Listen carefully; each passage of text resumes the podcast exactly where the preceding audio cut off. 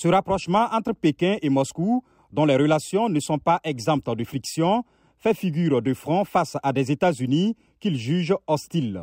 Xi Jinping, président de la Chine.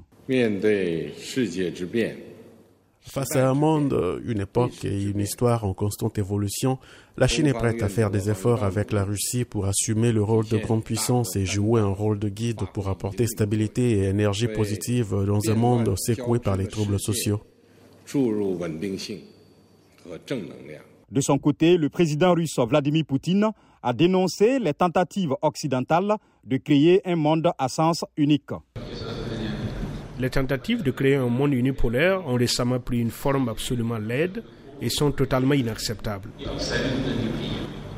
Vladimir Poutine a aussi salué ce qu'il qualifie de position équilibrée de son homologue chinois sur l'Ukraine. Pékin n'a ni appuyé ni critiqué l'invasion russe tout en exprimant plusieurs fois son soutien à Moscou face aux sanctions occidentales. Ce sommet en Ouzbékistan doit durer jusqu'à demain vendredi et réunit plusieurs dirigeants, dont ceux de l'Inde, du Pakistan, de l'Iran, de la Turquie et des pays d'Asie centrale.